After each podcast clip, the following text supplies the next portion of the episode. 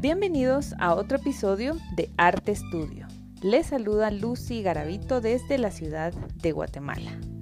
Estamos en la segunda temporada y en esta ocasión nos acompaña Paolo Guinea Ovay, quien es pianista y poeta, pero también editor en Magna Terra Editores.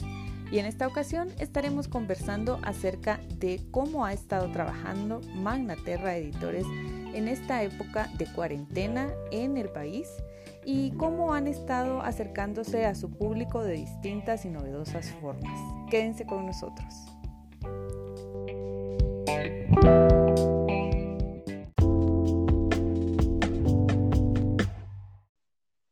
Estamos ya por aquí con Paolo Guinea. Gracias, Paolo. ¿Qué tal estás? Muy bien, Lucy. Muchas gracias por, por esta invitación y, y por pues por abrir puertas para, para que otros corazones y otras almas y otras mentes pues nos, puedan escuchar. Gracias, por, aceptar la invitación y, por estar, eh, yo sé que han sido días bastante ocupados para ustedes por ahí en Magnaterra, entonces que nos brindes un momentito de, de tu tiempo tan es un honor. Muchas gracias por estar por aquí. Entonces, pues como le contaba a la audiencia, em, en estos momentos ustedes están teniendo ahí un, reto interesante, gremio de editoriales, ¿verdad? Entonces, me gustaría muchísimo contar cómo están por ahí en Magnaterra enfrentando todo este eh, revolú, todo lo que está pasando con la pandemia, que ya llevamos tantos meses encerrados y, pues de alguna forma hay que ser muy creativos, continuar con nuestro trabajo. Entonces cuéntanos cómo enfrentando Magna Terra eh, toda esta ola de, tener que ajustarse a esta nueva normalidad que le llaman, ¿verdad? Sí, pues bueno, eh, mira, yo creo que hay dos factores que, que, suceden en una, en cualquier empresa que, que, apelan a un concepto, que es el de la alineación. Es decir, eh, la, alineación, la alineación tiene que ver con, con todo el sentido eh, de procesos, pero también con todo el sentido de la visión, de la misión y, de, y del por qué y el para qué de las empresas. Eh, muchas veces, si te das cuenta, esto no coincide en las, en las empresas. Uno entra a un banco y, pues ahí está pegada la misión, ahí está pegada la, la, visión, pero pues nadie de los que, o muy pocas gentes de las que, que trabajan en el banco, estamos haciendo un, ejemplo hipotético, pues realmente sabe eh, a, a ciencia cierta qué significan esas palabras o qué significa ese rosario de discursos. Entonces, hay dos, hay dos fenómenos para generar alineación. Uno es desde, manera, desde la manera intrínseca o, desde la manera interna, que es cuando una, una empresa necesita modificarse porque así lo tiene instalado en su cultura. Y otra cosa es cuando nos pasa un aluvión como este o un tsunami como este, que eso es ya un factor de alineación desde eh, eh, un fenómeno pues, totalmente fuera del radio de control, es decir, eh, es un atropello. Nosotros de alguna manera en, en, Magnaterra ya habíamos entrado en un proceso de alineación interna que nos había llevado bastante tiempo, habíamos ya migrado a la tercerización, hacer alianzas comerciales con, con otras empresas que, imprimen eh, y nos habíamos dedicado específicamente al oficio que es editar, pero eh, teníamos alguna planificación y algunas estrategias para empezar a, migrar al modelo e-commerce, pero lo tuvimos que hacer de manera inmediata con, con, este atropello del COVID y pues tuvimos que reajustarnos sobre la marcha. ¿Y por qué hablaba del asunto de la visión? Que, que, incluso puede sonar como muy poético, muy retórico. Lo que nosotros hicimos fue eh, no traicionar el espíritu. O sea, si íbamos a hacer un proceso de reinvención o de reacomodo, no nos íbamos a permitir traicionar el espíritu que ha mantenido la editorial durante 26 años y es el espíritu de apoyar la literatura nacional, pero además de hacer ediciones dignas que se puedan parar en cualquier parte del mundo. Esa es como, son como las dos vertientes que tenemos eh, como Magnaterra y esa visión que es un, eh, estamos hablando de un espíritu semilla, la, la, la, transformamos en una visión más ya de un espíritu eh, del árbol producto de esa semilla, de que ya no íbamos a, solo, a, solo apoyar a la literatura guatemalteca, sino ahora nuestro, ADN, por decirlo así, se reformuló y ahora somos, nuestro objetivo es que hayan libros de autores nacionales para todas y todos. Es decir, este es un reto grandote. ¿Por qué? Porque normalmente los libros pues son elitistas, no solo en términos de que somos un país que no pues, tiene muchos problemas de analfabetismo, no solo real y funcional, ¿verdad? Sino que em, pues mucha gente no tiene acceso a conocer a sus autores y no tiene acceso mucho menos a poder sacar pues ciento y pico, ochenta, eh, doscientos quetzales por un libro, ¿no? Por, poner algunos ejemplos. Entonces, nuestra, nuestra tirada es masificar la, accesibilidad del libro en los guatemaltecos y las guatemaltecas y eh, poder hacer, por eso me refería al espíritu semilla, poder hacer que todas estas ramas lleguen y toquen a gente que nunca ha tenido un libro de un autor nacional, ni tiene esta, esta ni, tiene conformada esta creación de identidad del, guatemalteco, que no, que sino solo por, por el asunto de la selección nacional de fútbol o por, por algún evento de la academia, de este, este show en, la televisión o, pues algún artista, pero eh, lo que queremos es que eh, construir una urdimbre y un sentido identitario en el, en, el imaginario guatemalteco, donde la gente sienta que se identifique con, con, lo que están narrando sus autores, porque los autores lo que están narrando es lo que está sucediendo en el país. No, y, eso eh es una labor loable completamente que, ustedes se han trazado, porque yo los he estado siguiendo, por ejemplo, la actividad que han tenido en redes sociales en todos estos eh, semanas eh, recientes y, mm, y interesantes, definitivamente, como tú bien mencionas, les amamos leer, a veces se, convierte esto en un lujo porque pues un rebasa los 200 quetzales, ¿verdad? Entonces, se nota que sí hay como esa estrategia detrás, eh, más allá de fines comerciales, tiene definitivamente, como tú nos estás contando, una misión mucho más profunda. De, incidir en este imaginario nacional.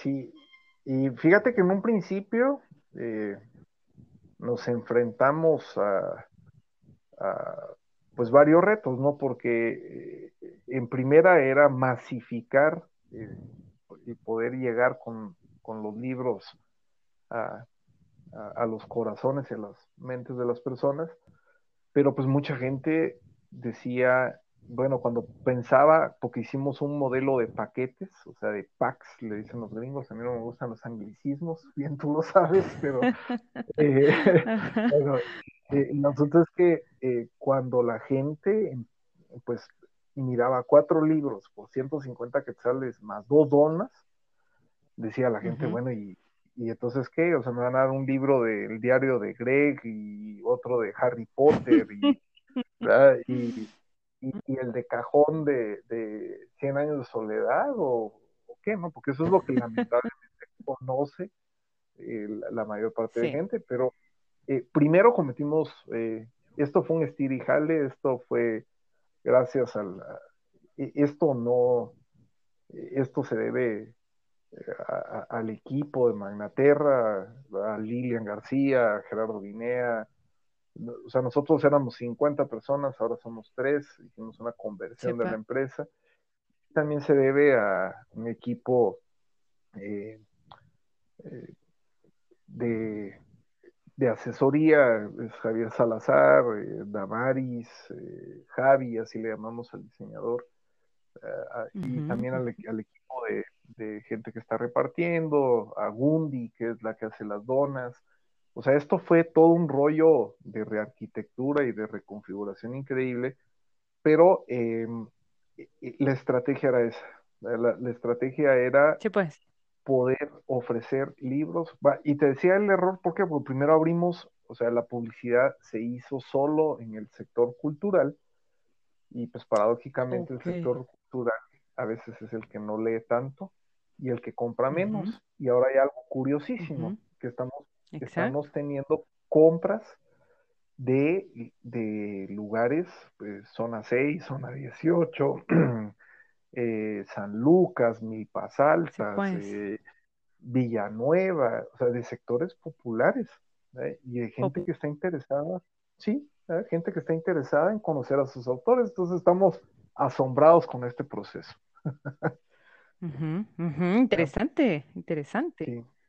Sí. Correcto. No, realmente eh, eh, todas estas, digamos que son parteaguas en las empresas y estoy segurísima que eh, a nivel de cualquier industria en este momento hay muchísimos casos de, esa toma de decisiones relacionadas con hacer una eh, de cómo están trabajando los negocios, ¿correcto? Entonces, eh, en el tema editorial, que de por sí siempre pues es uno de los campos que yo siempre he tenido la, idea, eh, no he estado de cerca, eh, el manejo de una editorial, pero digamos que uno conoce, eh, como mencionabas hace unos minutos, la tasa de analfabetismo que tenemos en Guatemala, el tema económico que ya se hace un lujo comprar libros y todo lo que podamos sumar, eh, la poca eh, identidad que se maneja y que pues mucha gente prefiere de repente a veces consumir, hablando de lectura, de otros autores o de otros géneros, autores nacionales. Entonces, si sumas todo eso, es en cualquier momento, no solo en tiempos de COVID, un reto manejar una editorial. Y eso es algo que seguramente tú lo puedes confirmar eh, y, que pues lo conoces muy bien. Pero no me imagino en, eh, si a, toda esa ecuación que acabo de mencionar le sumas ese, ese elemento, ese factor que no podemos, eh, ahí sí que es ineludible en este momento, el COVID, ¿verdad? Y que al final no tenemos la menor idea cuánto más va a durar.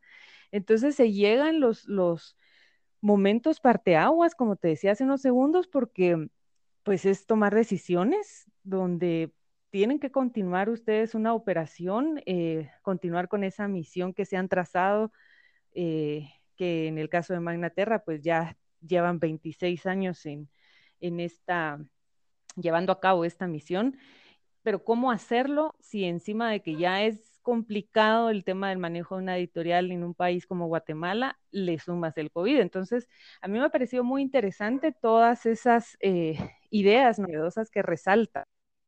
Se nota, eh, por lo menos, eh, hablando del tema de redes, nosotros en este podcast tratamos de acercar mucho con esa combinación de cómo es cuando tomas un, un espacio como el arte en cualquier y la unes al mundo tecnológico. Así es como nació este podcast. Entonces, hablando precisamente de todo el tema eh, digital, por eso mencionaba que la actividad en redes ha, sido interesante en el tema de, de Manaterra. Me imagino que también la parte de decidir dar esa eh, posibilidad de cobrar en línea, ¿verdad? El famoso e-commerce, pues todo eso seguro que ha sido de tomar la decisión sobre la marcha, ¿verdad? Entonces me, encantaría saber cómo lo ha tomado tu público, no solo estos nuevos públicos que están descubriendo, pero cómo ha sido ese proceso de, de tener esa oferta al, al, público, de poder cobrar en línea y todo ya como un poquito más moderno, ¿verdad? Bueno, mira, esa pregunta me refiere a, a un concepto eh, muy utilizado eh, en, en, toda la jerga empresarial, que es la planificación estratégica. Eh, uh -huh. Realmente muchas empresas lo que hacen, o lo que hacían más bien anteriormente, era meterse a procesos donde llevaban, eh, donde auguraban, dependiendo de los comportamientos de, años anteriores, auguraban resultados uh, más o menos, algunas lo hacían cada seis meses, otra, otras cada año, pero con el vendaval que, que, sucedió con la pandemia, pues todo esto se replanteó. Yo en realidad en la planificación estratégica no creo mucho porque, como te decía anteriormente, la única constante es el cambio uh, y uh -huh. el cambio te atrapa de manera fortuita, de manera sorpresiva. Eh, en un momento estás en un lado y, y, en otro momento estás en otro. Y eh, ahora el pulso de la planificación estratégica con la, eh, la conversión, eh, el hecho de, de meterse a, a, a, los mares ignotos del e-commerce, pues es una planificación que se, está, se hace semana con semana. Eh, incluso sí, pues. eh, muchas de las veces día con día. O sea, eh, nosotros tuvimos que, ya te había comentado que había como una, una especie de explora, exploración previa, de, o más bien una intención de, de, migrar ciertos servicios y ciertos productos a la plataforma del comercio digital, pero eh, era algo que de alguna manera pues eh, como que creo que estábamos eh, en una tónica de, de, de, preparar demasiado las cosas, ¿verdad? que eso se refiere precisamente a la planificación estratégica. Y, uh -huh. y, pues hubo un momento donde ese, toda esa serie de, de elementos receta, le llamo yo, pues se te caen. O sea, se te, es como haciendo la analogía de, de como si quisiéramos preparar un pastel y tuviéramos todos los ingredientes. Eh, hacemos toda una planificación para adquirir esos ingredientes, una, para tener todos los insumos, para tener todo, para poder hacer ese pastel. Y de repente, uh -huh. al día siguiente, no sé, se, met, se mete un grupo de mapaches a tu casa y tira todos los ingredientes y tienes que hacer un pastel de todo lo que está tirado en el, haga, eh, bueno, es tautológico, todo, lo que está todo, todo lo que está tirado en el suelo, ¿no? Entonces, eh, se dio, o sea, sí o sí nos tuvimos que montar a ese barco. Eh, fue un proceso un tanto, eh, bueno, que, quitémosle el, el, tanto, fue difícil la, la, adaptación porque tuvo que ser muy rápido uh, y uh -huh. tuvo que eh, pues con base en, en, en, varias estrategias, pero estrategias muy coyunturales, muy apegadas a esta sociedad cada vez más líquida y a un presente cada sí. vez más frágil. Y entonces, eh, pues hubo que montarse a un, a un tren a toda velocidad con pocos tiliches. ¿verdad? Entonces... Marcha. sobre la marcha. y, bueno, hemos, eh, llevamos un tablero, tuve que aprender a llevar un tablero de, estrategias, de acciones eh, y de proyecciones, es decir, eh, me costó más o menos, porque nosotros arrancamos tarde, o sea, nosotros estuvimos prácticamente en silencio un buen tiempo, mientras otras editoriales y otros grupos culturales y otras personas ya estaban haciendo actividades, ya estaban haciendo eh, foros, conferencias, lo que, lo que comúnmente se llama Facebook Live y, webinars y demás. Sí, sí. Como, en este caso lo que estamos haciendo tú y yo ahorita. Y, eh, sí. pero, pero bueno, o sea, e, ese silencio se debía precisamente a todo el proceso de, de preparación para, para lanzar. Y en el camino empezamos a hacer un montón de, correcciones, porque pues primero habíamos entrado a un radio, era solo el radio cultural, y, ahora eh, ampliamos ese radio, estamos teniendo compras de otros lugares, hay estrategias que no han funcionado, hay otras que sí, eh, y bueno, vamos eh, sobre la marcha, pero a una velocidad, porque el modelo de, comercio en línea nos obligó a plantear nuestro modelo de negocios.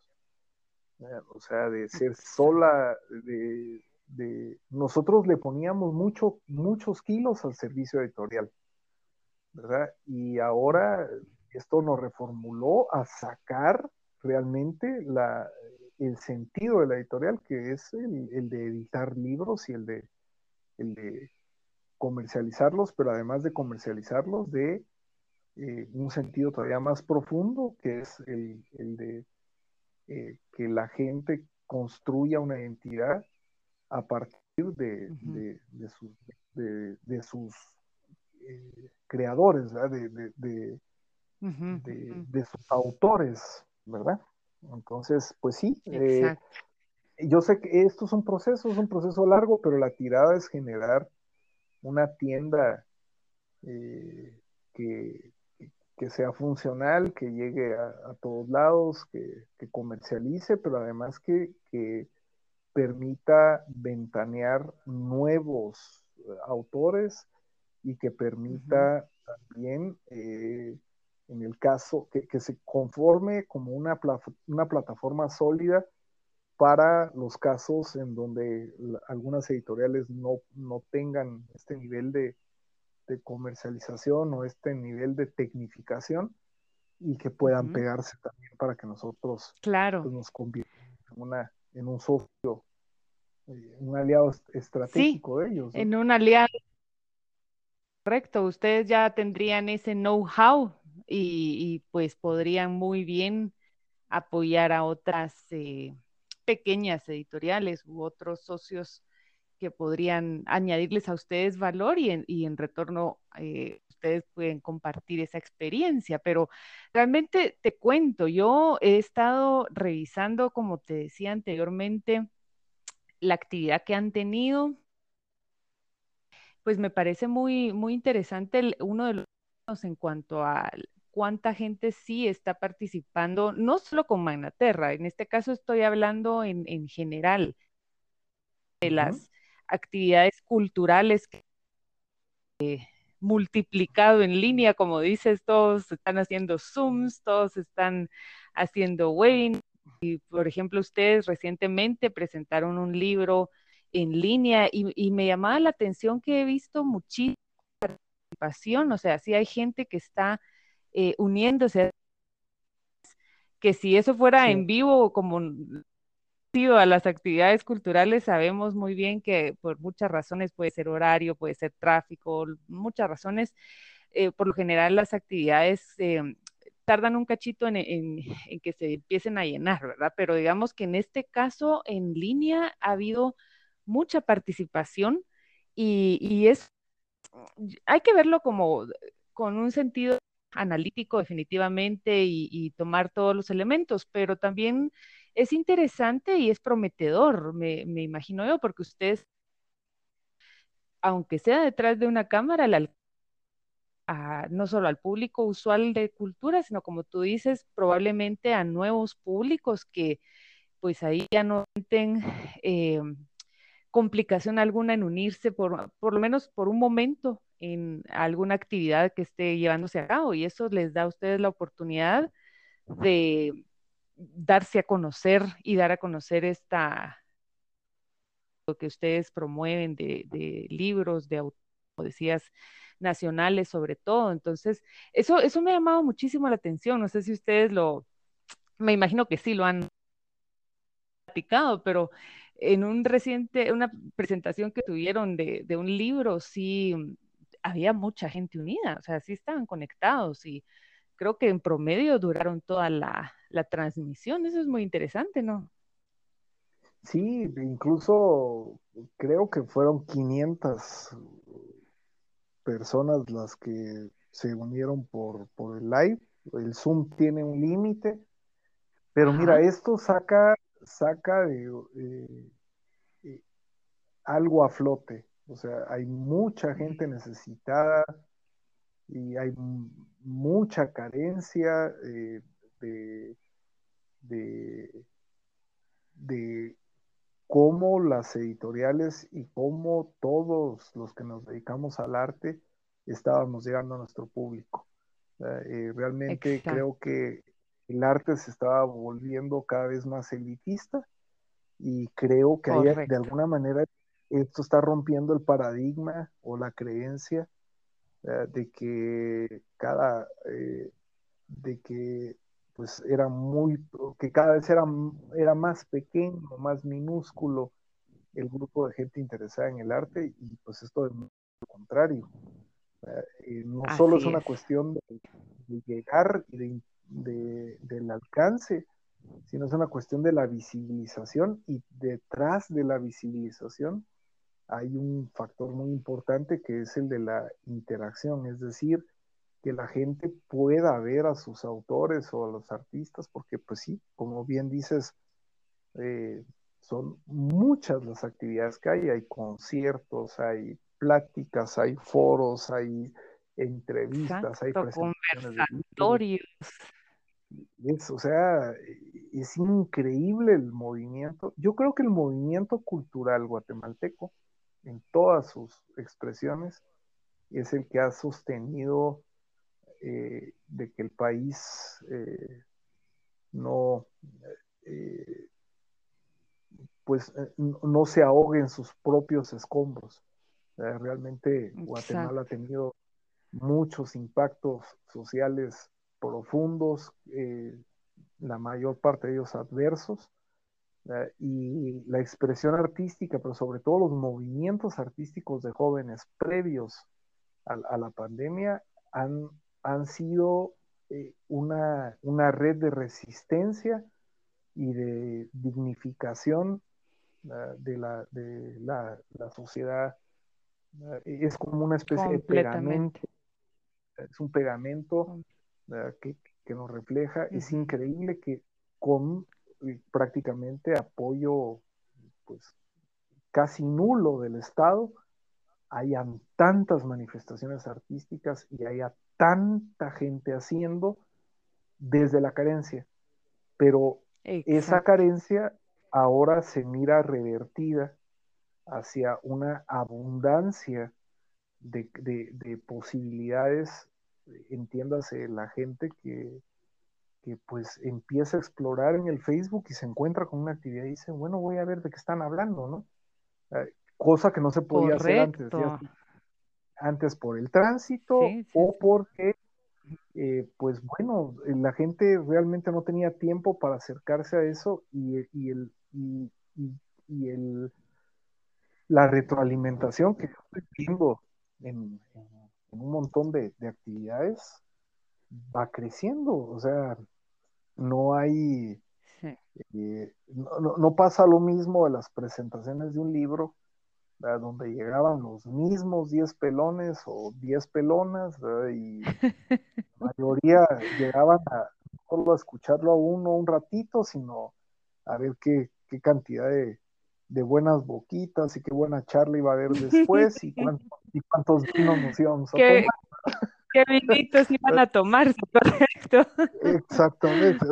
Entonces, y, y después, al año o a los dos años, si uno volvía a hacer una presentación, pues volvían a llegar los mismos 10 pelones más dos más, ¿no?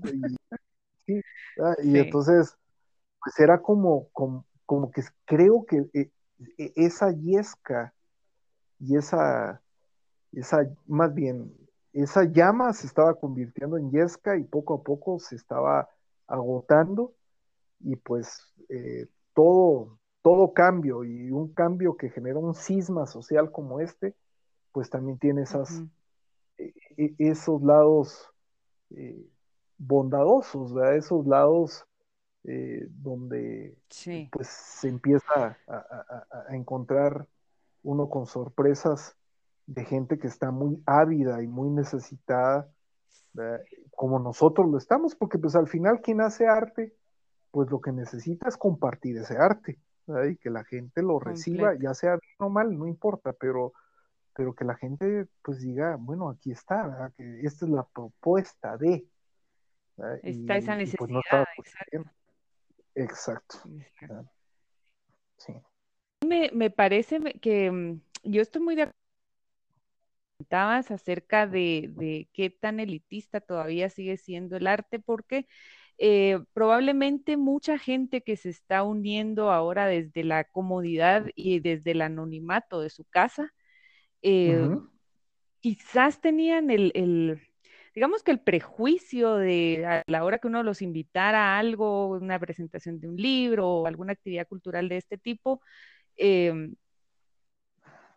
el prejuicio de, de, qué se trataba, ¿verdad? O será que, que, me voy a sentir cómodo, nunca he ido, porque sí te digo, eh, hace un par de semanas eh, yo he estado participando en línea en un club de lectura y uh una amiga me pidió que, le pasara información y al final el, día de, la, nuestra sesión mensual pues sí se unió. Eh, no, no participó ni nada, pero estaba unida ahí eh, en su, desde el anonimato con un todos esos emojis, ¿verdad? Pero estaba, estuvo toda la, la, reunión y al final me escribió y me dice muchas gracias porque a mis casi 40 años yo nunca había participado en un y ya me di cuenta que es muy interesante. Entonces, creo que eh, más allá de, todo lo que pues uno que ha organizado eventos de cultura y ha gestionado y dice, bueno, el tráfico, la hora, es también que la gente probablemente tenía una idea preconcebida y esta, eh, este canal de comunicación en línea eh, les ha permitido comprobar y sorprenderse ellos mismos que que no era lo que pensaban y que de pronto sí les, sí les interesa ese tipo de actividades, sí, sí les suma el estar ahí, ¿verdad? Entonces, son interesantes las, las experiencias, ¿verdad? Como tú dices. No, lo que pasa es que creo que hay, había una percepción de la gente, en primera, de que esto no es para mí. Y en segunda, eh, tengo que estar preparado para ir a una actividad cultural porque o me van a increpar o me van a preguntar o, casi que voy a tengo la sensación de que voy a ir a un examen. O, Así es. O, que el sector cultural o intelectual es tan elitista que yo pues ahí no quepo. Y entonces eh, eh, esto lo que hizo fue socializar, democratizar y, y, lo está haciendo porque yo lo, miro que cada vez hay más alcance, más alcance. Hay un ejemplo muy puntual que creo que eh, ahorita creció mucho, que es Letras en Directo, eh, un, proyecto que hizo Rómulo Mar, que fue un proyecto que empezó, pues mira que prácticamente como todos los proyectos culturales picando piedra, pero con con, una navaja, no con, ni siquiera con un martillo, o ni siquiera con un cincel. Y, ya, ya se están convirtiendo en instituciones y hay gente pegándose. O sea, y yo que eso quería amarrarlo al concepto de que esa es la misma intención con llegar eh, con libros con libros a precios módicos, a precios accesibles a la gente. O sea, la gente necesita construir otro imaginario, otra identidad a partir de sus autores, no solo de los, no solo del área editorial, sino de otras áreas, pero yo creo que esto puede en serio revolucionar con el tiempo, esto no lo, quizá no lo, no lo mire yo o quizá lo pueda ver cuando ya mis hijos me saquen en una carretilla de la torre o de Paisa a, tomar el sol. a tomar un poquito de sol. Exactamente, ¿no? Pero, eh, pero creo que sí vamos a ver muchos cambios y además van a salir sorpresas. A nosotros nos han llegado tres libros ahorita por correo electrónico del interior de gente que quiere editarlos y dos de ellos son sorpresas, pero así de que, es gente que no es impresionantes, así y gente que no está en, en, esa rosca intelectual. Creo que estas roscas se van a romper, creo que van a surgir muchísimas personas que, que, van a poder explotar un montón de, de potenciales que estaban dormidos y vamos a ver cosas nuevas, vamos a ver muchas sorpresas. Pues buenísimo, eso, eso es, digamos que como bien dices, eh, de las bondades que podría dejar esto, que pues también es necesario que veamos qué oportunidades se abren a, raíz de situaciones como esta pandemia. Eh, definitivamente al hacer el recuento, pues van a haber daños, pero también van a haber eh, resultados sorprendentes y, con, con, mucha promesa para, como mencionas, poder construir en, nuestro país. Entonces, me parece de verdad muy, muy interesante eso y, y qué bueno que están teniendo ya ustedes eh, la manera de ir comprobando lo que de alguna forma tal vez uno eh, deducía, ¿verdad? Pero en este caso los está permitiendo el, el comprobarlo, en el experimento que se está haciendo, pues está lanzando muchos resultados y uno de estos, eh, como dices, el, que se rompan las, las roscas que han estado. Porque eso es necesario, ¿verdad? Dar espacio también a nuevas voces. Ajá, ¿no? Total, como dicen los mismos. sí. Pero me, me, parece sumamente importante y qué bueno que ustedes ya lo están, pues lo estás comprobando de primera mano y eso es, eso es genial. Son de las experiencias que vas a guardar cuando miremos atrás de un par de años ha pasado toda esta pesadilla. Sí. Pero y que mira, yo también, y también quisiera sumar algo a, a esto, ¿no? O sea, Realmente esto lo que hizo fue bajar a la humanidad de, ese tren que iba a toda velocidad, un tren sin frenos contra un paredón, que pues más o menos nos quedaban 20, 25 años para, para sufrir consecuencias, eh, no sé, quizás esté exagerando, pero, o quizá me esté quedando corto, 10 mil veces más más perniciosas y más, más eh, desalentadoras que el mismo coronavirus, ¿no? O sea, el calentamiento global, eh, nos estábamos comiendo eh, planeta y medio en medio planeta. Y eso es absurdo. eso me refiere a mí a cuando yo tenía 10 años y una vez vi un dato cuando era la Guerra Fría de que el bloque comunista y el bloque capitalista tenían en arsenal nuclear la capacidad de destruir siete veces el planeta. Esa es la locura wow. Entonces, Así eh, es. O sea, esto, pues quizá reconfigure ese imaginario, no va a ser de inmediato, pero las nuevas generaciones ya no quieren ya no quieren en donde estamos. Sí. Pausa necesaria y, y, por un lado, pues hubo procesos, como decías hace unos minutos, como a toda marcha, hablándolo comercialmente o eh, estratégicamente, pero ya a nivel macro en cuanto a la salud del planeta y con ella nosotros mismos como, como sí. Eh, sí necesitábamos tener esa pausa y, no, definitivamente no se le quita lo, trágico de, todo lo que ha sucedido a nivel global, pero también es, es necesario hablar eh, camino, en qué camino íbamos, ¿verdad? Y, esperemos que esto en el momento de pasar pues tenga esa capacidad de redireccionarnos un poco, por lo menos, y, sobre todo a las generaciones que lo vivieron siendo mucho más jóvenes, que esto ya les tuvo que haber dejado un impacto eh, mucho más permanente, esperaría uno, correcto, pero eso lo veremos. Además, Sí, perdón que te interrumpa, pero esto además desnuda un montón de cosas que, no queríamos ver. O sea, es cierto, la gente que está falleciendo de esto es, de, cualquier fallecimiento, uno no puede dejar de consternarse y, Correcto. porque pues yo entiendo, yo entiendo la humanidad como un concepto de otredad y como un concepto en conjunto, pero eh, por ejemplo se nos olvidaba un dato de que eh, se mueren un promedio de 11 mil niños al día por, enfermedades relacionadas por el hambre o por hambre.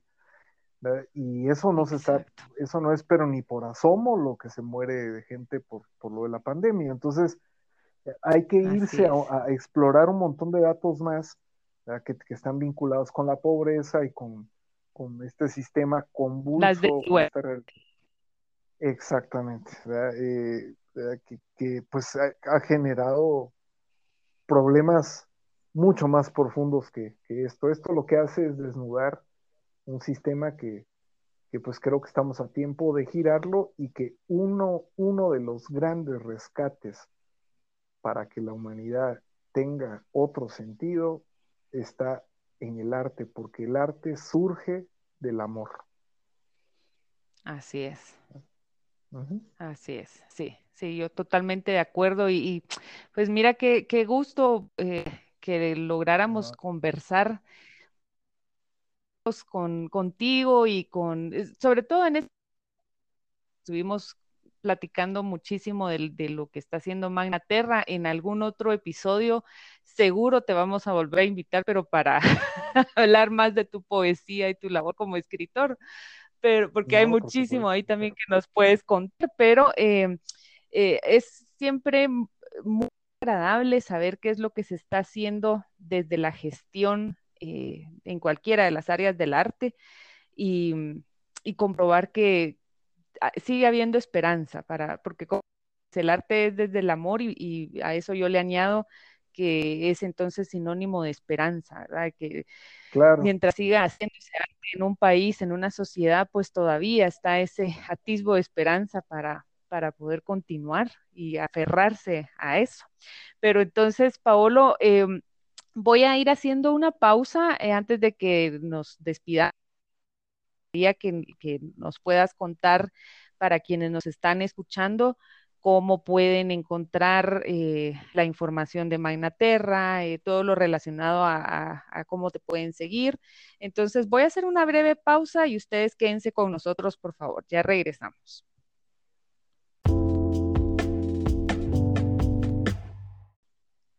Estamos de regreso con Paolo Guinea de Magnaterra, que gentilmente nos, nos estuvo acompañando el día de hoy. Eh, y me gustaría entonces, Paolo, agradecerte nuevamente por, por haber aceptado esta invitación y pedirte que nos cuentes eh, para quienes nos están escuchando cómo encontrar información de Magnaterra en línea eh, y la información tradicional, diríamos, teléfono o alguna forma de contacto para quienes están escuchando. Con todo gusto. Mira, el sitio web es www.magnaterraeditores.com. Este sitio también está ligado a nuestra fanpage en, Facebook, que es arroba magnaterraeditor. Las primeras, eh, la primera de Magna, la T de Terra y editor van en mayúsculas. Ahí hay un ahí hay un, eh, si ustedes hacen la consulta, cualquiera de los oyentes, eh, inmediatamente lo refiere a un WhatsApp Business donde les abre un catálogo de los libros que tenemos en promociones. Tenemos eh, promociones de libros infantiles, tres libros infantiles por 100 quetzales. Eso incluye una hojita para colorear y un postrecito. E igual tenemos cuatro libros de ya literatura eh, no infantil, sino para ya público adolescente, adulto. Eh, bueno, hay jóvenes, hay, hay niños que ya se meten a leer cosas eh, ah, más, más elaboradas, pero bueno, eh, ese, pack son cuatro libros, son dos donitas, eh, cuesta 150 quetzales y lo estamos entregando a domicilio en el área metropolitana y para la gente que está en el interior, pues se les hace el envío por, por empresas de, de ya sea Watex o, Cargo Expreso, eh, lo que nos indique la gente, lo que le quede más cerca, ¿no? Pero eh, eh, los libros llegan. Y bueno, también estamos en Instagram como Magnaterra Editores, en Twitter como arroba magnaterra ed. y pues Nuestros teléfonos son 22 20 24 20. Ese es el teléfono que tengo ahorita en la cabeza, porque el otro no me lo. sé.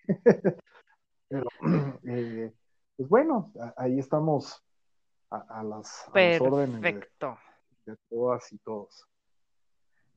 Muchísimas gracias, Paolo. De verdad, siempre un gusto platicar contigo. Y pues entonces ya saben, para quienes están escuchando en Guatemala, toda la información Paolo la van a encontrar también por ahí en redes y en la caja de descripción. Y para nuestros oyentes de fuera del país, pues pueden entrar al sitio en línea y, conocer lo que está haciendo Magna, ¿verdad?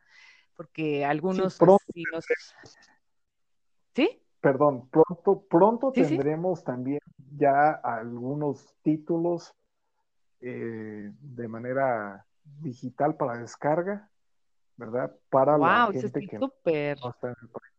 pero todavía estamos en ese proceso, no tardamos. Va a llegar, va a llegar. Entonces, fuera del país estén pendientes, porque seguro, como bien decía Paolo hace unos minutos, este es un tren que va a toda marcha y ellos ya se subieron. Entonces, y muchísimas gracias por estar aquí, a ustedes que nos están escuchando. Eh, gracias por la sintonía y será hasta la próxima. Un fuerte abrazo. Gracias.